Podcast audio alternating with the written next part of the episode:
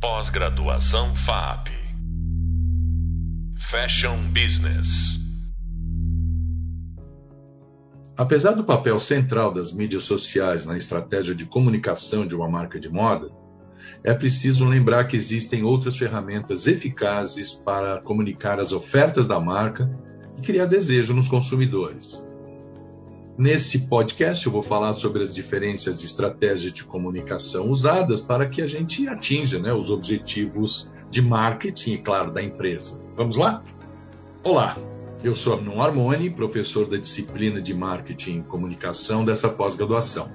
Nesse podcast, vamos falar sobre um elemento chave uh, do marketing mix da moda. São as estratégias de comunicação e suas ferramentas. A estratégia de comunicação é usada para que a gente possa construir o status, melhorar a percepção de uma marca, criar e aumentar o desejo por produtos, conscientizar sobre o conjunto da oferta ou informar os consumidores, né, os nossos clientes, sobre os benefícios ou serviços que a marca oferece.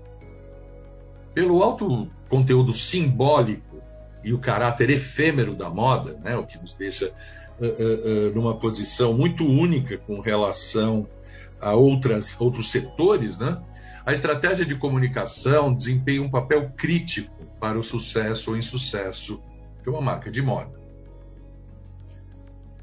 Se os produtos incorporam a dimensão tangível da oferta na moda, é através da comunicação que as empresas criam uma associação emocional com o consumidor. A comunicação é o que vai transformar o produto em uma marca seja ela mais acessível, esportiva ou de luxo. As principais ferramentas da estratégia de comunicação nas empresas de moda foram discutidas em, em detalhe no vídeo 3 e no tema 3 uh, eh, da nossa disciplina. A primeira é, é, a mais tradicional de todas, né? é a propaganda, que é qualquer forma paga né? de comunicação que a gente tenha com os nossos consumidores ou, ou, ou, possíveis, né, ou prospects. E aqui eu acho interessante a gente ver que não existe uma forma só. A gente tem várias mídias. O que, que são as mídias? Né? As mídias são uh, televisão, que uh, a não ser que a, a, a marca seja uma marca massificada uh, com uma, um faturamento muito alto, a televisão não seria a melhor estratégia né, uh, para uma, uma, a gente se comunicar com os nossos consumidores, mas a propaganda também ela vai acontecer em revistas, revistas digitais, ela vai acontecer nas mídias sociais, são formas pagas que a gente também pode fazer, assim como a gente pode também uh, utilizar uh, de uma forma orgânica né, as mídias sociais. Aí não é propaganda, a propaganda é paga. E nesse caso eu só queria trazer um exemplo que eu acho importante uh, para a gente perceber que cada uma dessas estratégias nesse caso a propaganda, é uma decisão da empresa. É uma decisão uh, que vai ter que ir ao encontro de como a empresa vê a importância de cada uma dessas ferramentas e o que é mais importante para ela em termos de oferecer ao consumidor aquilo que nós consideramos que seja uma coisa única né, e distinta da nossa marca. Então, vou falar sobre a Zara e vou falar sobre a H&M, né, Enésimo Ritz, H&M ou H&M, ou também eu posso falar sobre a Zara ou a C&A, mas como, como, essas duas marcas uh, de fast fashion globais são duas das maiores, né, a Zara é a número um de fast fashion no mundo, e a H&M, eu diria, ainda é a número dois, mas a gente tem muitos outros players, né? Uh, entrando aí forte, uh, como, por exemplo, a Uniqlo entrou há uns 10 anos ou um pouco mais atrás, e hoje o grupo Shein chinês entrando com uma forma de e-commerce uh, exclusiva. Né? Muito bem.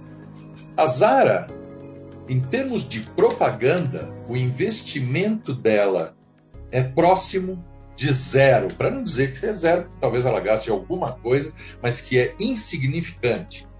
Em propaganda, no item propaganda, o investimento da Zara é zero.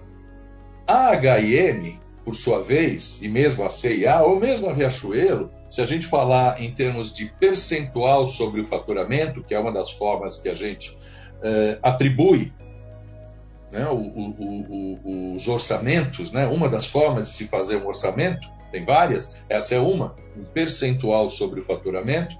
A H&M ela, ela usa um percentual elevado, né, eu diria 4%, e o faturamento deles é, é muito alto, né? Se a gente falar, eu, eu, acho que hoje deve estar em torno de uns 13, 14. Eu vi a, última vez faz uh, um mês atrás, mas em torno de 14 bilhões de euros. Então, é um número razoável. Agora, por que será que a Zara uh, não investe em propaganda? E será que isso quer dizer que a Zara não investe em comunicação? Não, é claro que ela investe em comunicação. São várias as formas que a gente tem uh, de se comunicar. Uma delas é com a vitrine. Né? E a, Zara ela é uma, uma, uma marca de varejo, né? de fashion de varejo, que é das melhores. É, é, a, atenção que essa marca uh, coloca em termos uh, das suas vitrines e do visual merchandising dentro das lojas é muito alta. Então, onde que está o esforço? Claro que nas mídias sociais também hoje, mas o esforço está uh, em, no ponto de venda. É fazer com que o ponto de venda seja a, a, o aspecto mais importante nesse mix. E o que, que eles contam? Eles contam com, o boca a boca, querendo dizer que eles acreditam, como tem dado certo até hoje, que uh, ao fazer isso eles conseguem uh, atrair uh, o, que, o, o, que eles determinam como um ponto ótimo de, de consumidores. Eu preciso mencionar que essa não é a única estratégia da Zara. A Zara tem outras estratégias que eu só vou falar rapidamente porque elas fogem da área de comunicação.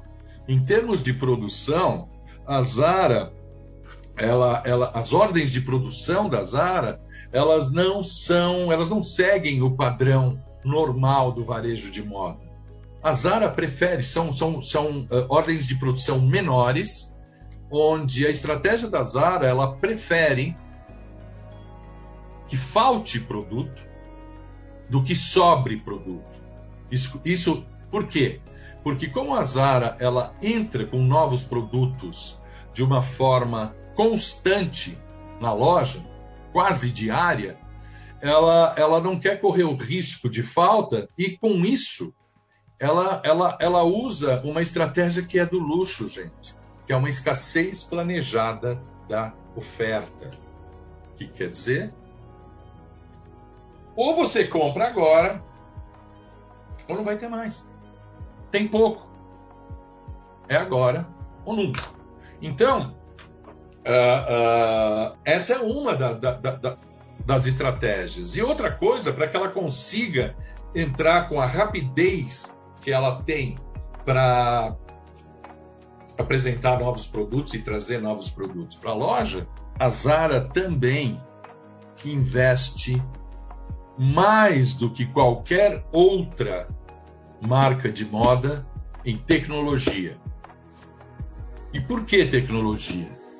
Porque a gestão da Zara sabe muito bem que na estratégia da Zara entregar novos produtos e saciar essa vontade humana de ter sempre o um novo, que a gente discutiu no podcast anterior, é fundamental. E ao fazer isso, ela prepara a empresa para que ela tenha habilidade de entregar novos produtos. E com que recurso ela vai fazer isso?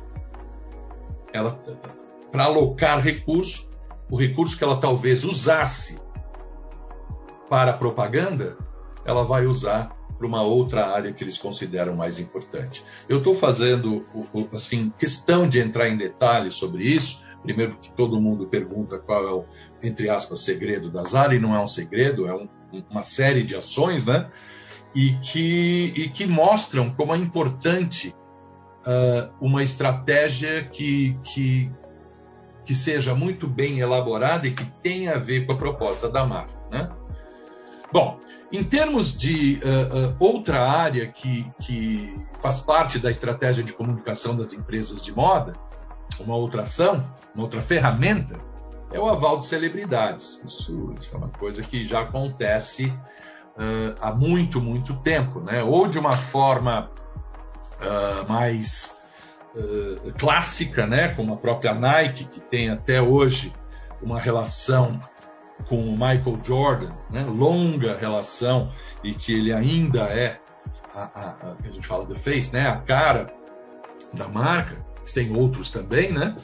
Uh, a gente tem também o caso em aval de celebridades. Uma forma de usar celebridades é usar o próprio criador da marca, o próprio designer, como é o, o Alessandro Michele da Gucci. O Alessandro Michele ele, ele apareceu há uns sete anos atrás. Ele já, já, já trabalhava na Gucci, mas ele foi alçado à posição de criador da marca e ele hoje é uma personalidade das mais conhecidas no mundo. Todo mundo segue o que ele faz, aonde ele vai, isso e aquilo. Então, ele é uma celebridade dentro da própria marca. Né? Uh, a Louis Vuitton, por exemplo, uh, tem agora aquele uh, Jung Poveon. Eu não sei falar o nome dele até hoje, mas eu sei falar o Jung, que é o, o, o ator do Squid Game, né? Aquele, o Star, né, do Squid Game, que hoje é a nova face da, da Louis Vuitton. Né? Um outro caso que eu queria comentar com vocês, que eu acho muito interessante, é o, o, o fato das, das, marcas que fazem é, coleções, né, principalmente, eu não estou falando de colaborações como o luxo faz, que isso é uma outra área. Colaborações é, cria bastante é, interesse por parte tanto da mídia quanto uh, dos, dos, consumidores, mas eu estou dizendo das fast fashions, por exemplo, que uh, fazem coleções com criadores de marcas famosas.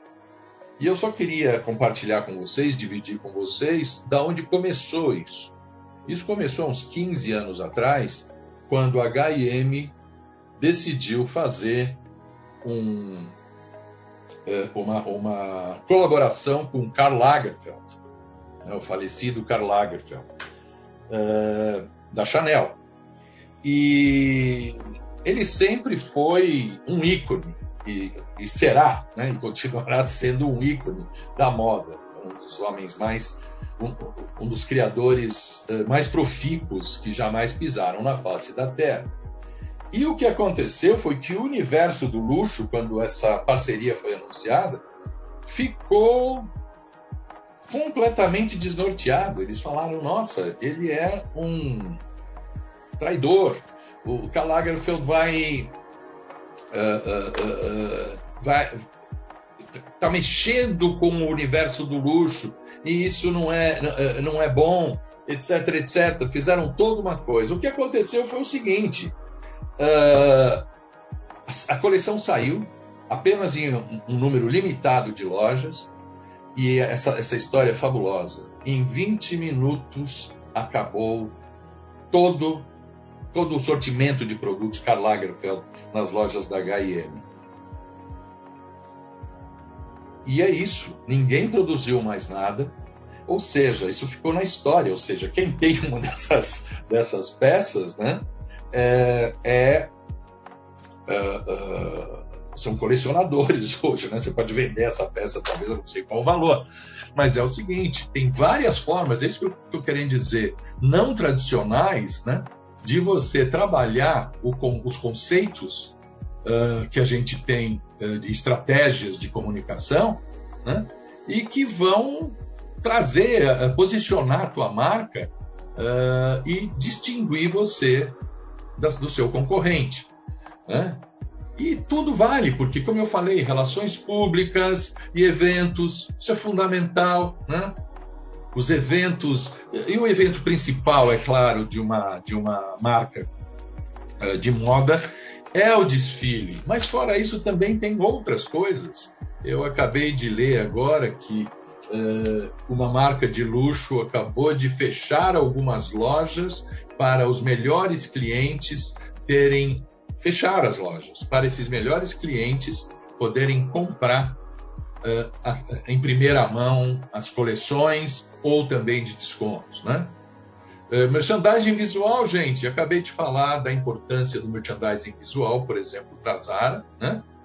Uh, e como vocês viram, eu falei muito pouco sobre mídias sociais. E aqui tem uma razão.